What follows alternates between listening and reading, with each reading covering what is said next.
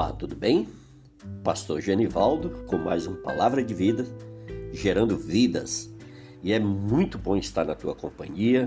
Obrigado por você estar ouvindo essas mensagens.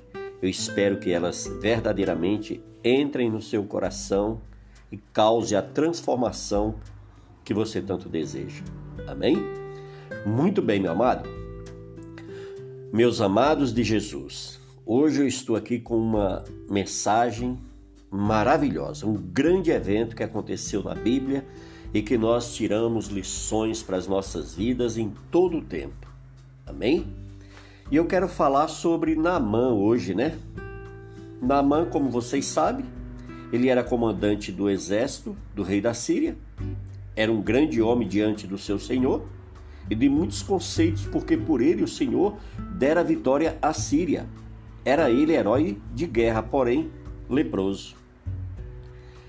E ele saiu junto com as tropas da Síria lá da terra de Israel. Levaram cativo uma menina que ficou a serviço da mulher de Namã. Amados, e nessa narrativa, essa menina vai trabalhar na casa de Namã para sua esposa. E essa moça, então, ela, você sabe, né, que empregados que trabalham dentro da nossa casa acabam fazendo parte da família e acabam comungando conosco da nossa intimidade, quer queira ou não. Mas uma grande parte da nossa intimidade acaba sendo aberto àquela empregada que, que está ali no dia a dia com a família. E ela então percebeu, né, pode não ter visto na mão, sem roupa, mas ela, ela pode ter ouvido alguns comentários, né, dentro de casa, e ela fica sabendo então que seu patrão é leproso. E ela então fala para a esposa de Naamã: ah, se meu senhor conhecesse um profeta que tem lá lá em Israel, com certeza ele seria curado. Olha a fé dessa menina. Ao mesmo tempo que ela estava ali, né, proferindo a fé dela, ela também estava evangelizando. Tá vendo como é bom a gente comentar das coisas de Deus para as pessoas? Viu como é importante? Por isso que eu estou constantemente pedindo a ajuda de vocês para a gente estar divulgando esse programa para outras pessoas. Aconteceu isso dentro da casa de Namã.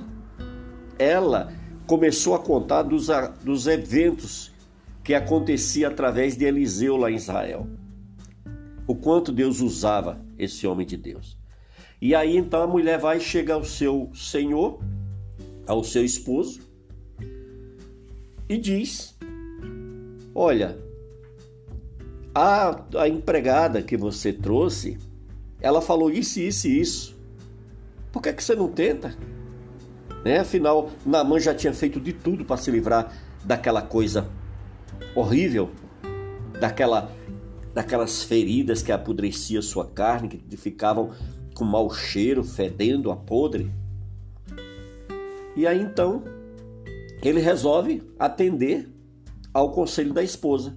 E aí vai até Israel. Chega o rei da Síria, dá carta para ele, para ele se apresentar lá.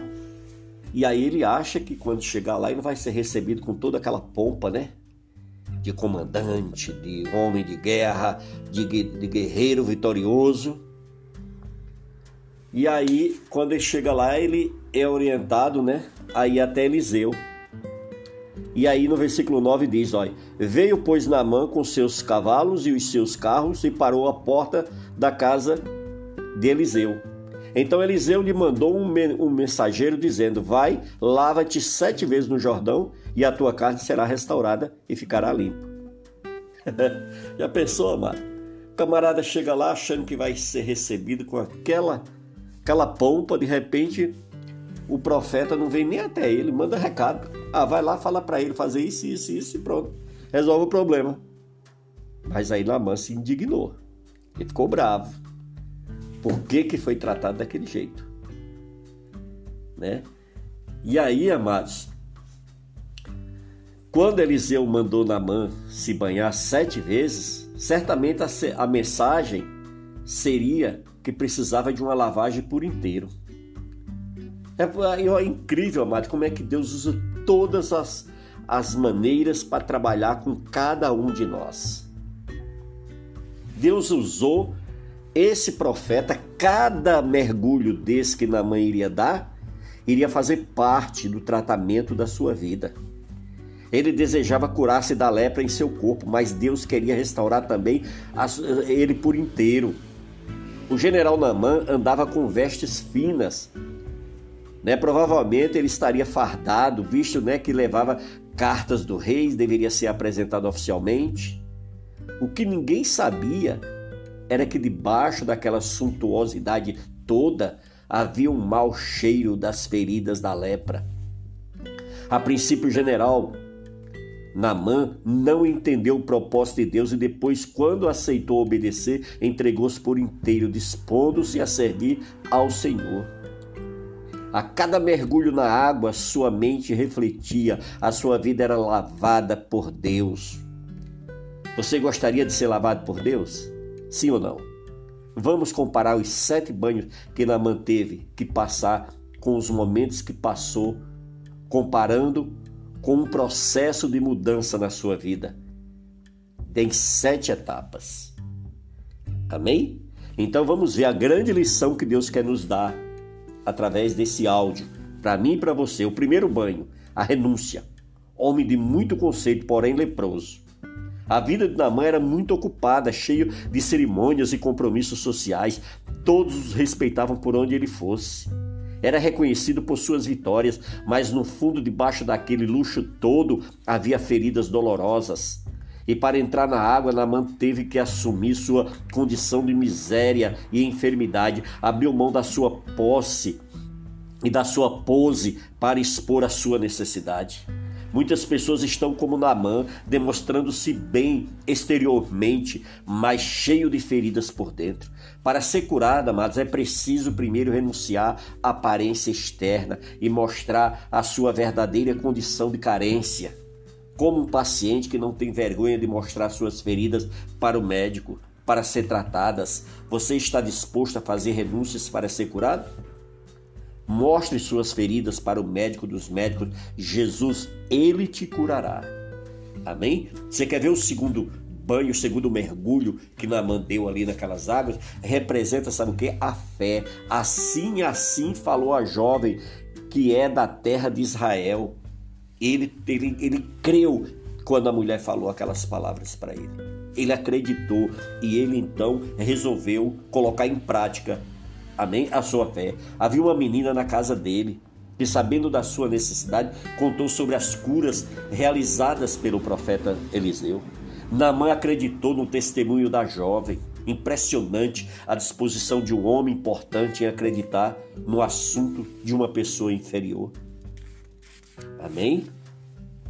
Provavelmente já teria procurado os melhores recursos da medicina que havia na época, né?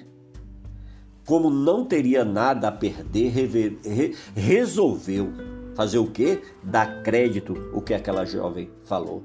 Contou tudo para seu rei. Não escondeu sua fé. O trabalho que teve em sair da sua terra em busca da cura foi um ato de fé naquela palavra que, que ele ouviu. A palavra de Deus garante que a fé vem pelo ouvir e ouvir a palavra de Deus. Está lá em Romanos 10, 17, se você quiser conferir depois. Existem pessoas, meus queridos, que estão precisando de um milagre, mas não acreditam, né? Não acreditam quando ouvem que Deus curou alguém. Ou não estão dispostos, como Naamã, em assumir publicamente a sua fé. Você está disposto a assumir sua fé?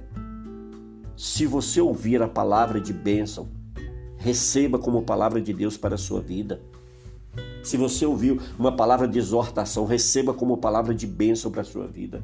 Você quer ver o terceiro banho? A dedicação. Ele levou consigo dez talentos de prata, seis mil ciclos de ouro e dez vestes festivais. Ao sair da sua terra, ele não quis ir de mãos vazias, já tinha gastado muito tentando alcançar uma cura, mas estaria disposto a dar tudo para si para ser restaurado. Naamã, ele não queria apenas, amados, receber, mas ele estava disposto a doar o que tivesse como atitude de gratidão. preparou uma oferta especial de gratidão a Deus pelo milagre que receberia. Se os médicos puderam receber pagamento sem sucesso, muito mais poderia ofertar a um servo do Senhor. Jesus ordenou aos discípulos para ministrar cura e libertação com a condição de que de graça recebei de graça dai. Por isso que a, a oferta tem que ser algo voluntário no teu coração. Amém? Tem que ser algo que você faça com amor, com alegria, com prazer. Caso contrário, não adianta. Mesmo assim, nada impede que nós façamos ofertas voluntárias ao Senhor em gratidão pelas bênçãos recebidas. Não podemos ser ingratos como pessoas que só querem receber e não estão dispostas a dedicar o seu melhor ao Senhor. Você estaria disposto a dedicar o seu melhor a Deus? Seja grato ao Senhor pelas bênçãos que recebe. Amém? Seja grato pelo seu pastor que ora por você, pela igreja que ora por você, pelos irmãos que ora por você. Amém? Você quer ver um outro banho importante aqui que nós vamos apre aprender? É o sabe o que? O banho da obediência. Nossa, esse banho aí como nós precisamos tomar todos os dias. Vai, lava-te sete vezes no Jordão, e a tua carne será restaurada e ficará limpa. Então aí foi mais um, um mergulho de que? De obediência. Enquanto Naamã não se banhou as sete vezes que foi requerida, ele não recebeu a cura completa. Ele contava um, dois, três, olhando para a sua pele. Quatro, cinco, seis e vendo as feridas do corpo. Mas quando se levantou do sétimo banho, a sua pele foi totalmente restaurada. Não adiantaria fazer uma parte do que foi pedido. Precisava cumprir totalmente a ordem para receber o milagre completo. Ele tomou um banho de obediência. Namã estava acostumada a dar ordens para seus subordinados como general. Não recebia muitas ordens, não, a não ser do seu rei. Ele sabia que ao obedecer estaria reconhecendo o profeta como seu superior. Como este ato, ele precisou aprender a obedecer. Sua obediência seria indispensável para receber o milagre que desejava. Para receber a bênção do Senhor, nós precisamos aprender a obedecer. Obediência não é fazer o que quer, e sim o que lhe é ordenado sem questionar. Também não pode ser parcial, precisa ser completa. Você está disposto a tomar um banho de obediência? Obedeça à vontade de Deus, completamente sem questionar. Você quer ver um outro mergulho, o quinto mergulho, o mergulho da humildade. Ele pensava, pensava eu que ele seria, sairia a ter comigo. Não são porventura rios de Damasco melhores do que todas as águas de Israel? E ali ele se sentiu, né, orgulhoso. O orgulho estava fazendo com que ele se revoltasse. E ali é como se né, ele tivesse que ir lá no, no, naquele rio, lá imundo, podre, lá de São Paulo, e tivesse que mergulhar nele.